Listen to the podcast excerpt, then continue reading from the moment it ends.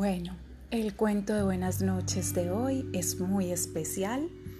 Eh, mis hijas han estado muy enteradas que les estoy leyendo sus cuentos a ustedes. Entonces, una de ellas hoy me pidió que les compartiera su cuento favorito. Se llama Olivia y las princesas. Es un poco más light, pero algún mensaje tiene por ahí. Está escrito por Ian Falconer del eh, Fondo de Cultura Económica, edición de 2016. Acabamos. Olivia y las princesas. Olivia está deprimida. Creo que tengo una crisis de identidad, les dice a sus papás. No sé qué quiero ser. Pues tú siempre serás mi princesita, responde su papá. Ese es justo el problema. Todas las niñas quieren ser princesas. Refunfuña Olivia. En el cumpleaños de Pipa, todo el mundo traía falditas brillosas, coronas y varitas mágicas, hasta los niños.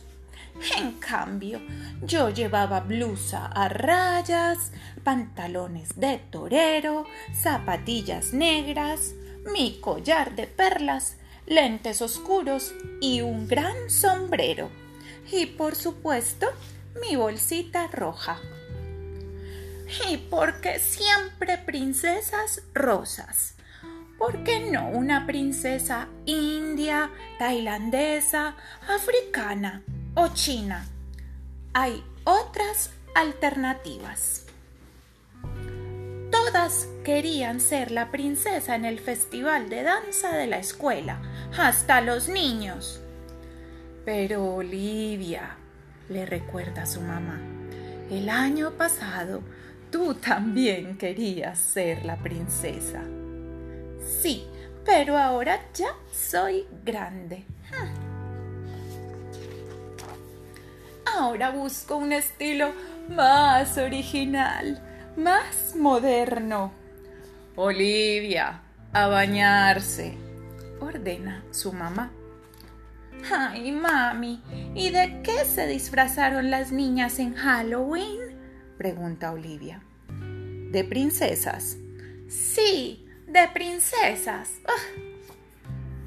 Yo, en cambio, me disfracé de jabalí y funcionó perfecto. Ahora que todas quieren ser princesas, ser princesa es lo más aburrido del mundo, exclama Olivia. Porque todas quieren ser iguales, mami. Antes de dormir, la mamá de Olivia le cuenta la historia de una doncella muy bonita a la que una bruja mala encerró en una torre hasta que vino un príncipe a rescatarla y la hizo su... No, su princesa, no, grita Olivia. Basta, dice su mamá, un poco cansada de la discusión. Entonces te contaré el cuento de la niña de los cerillos. Había una vez una niña que vendía cerillos descalza en la nieve. Los cerillos la protegían del frío, pero se apagaban demasiado rápido. Ay, mami, es tan triste, dice Olivia apenada. Quizá no quiera ser una princesa, pero tampoco me gustaría helarme sobre la nieve. Lo que yo quiero es verte dormida en cinco minutos, exige la mamá de Olivia. Pero primero léeme el cuento de Caperucita Roja, ruega Olivia. No, Olivia, ya duérmete. Venga, solo la parte en la que se comen a todos. Ándale, mami, por favor. No, cariño, te apago la luz.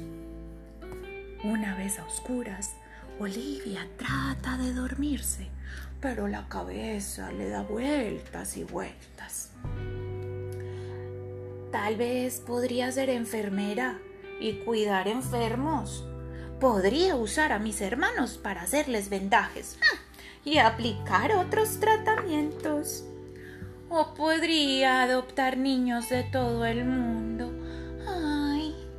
Ah, aunque también podría ser reportera y mostrarle al mundo las trampas de los poderosos. Ah. De pronto, a Olivia se le ocurre una gran idea. Ya sé, grita emocionada. Quiero ser reina. Fin. Buenas noches y descansad.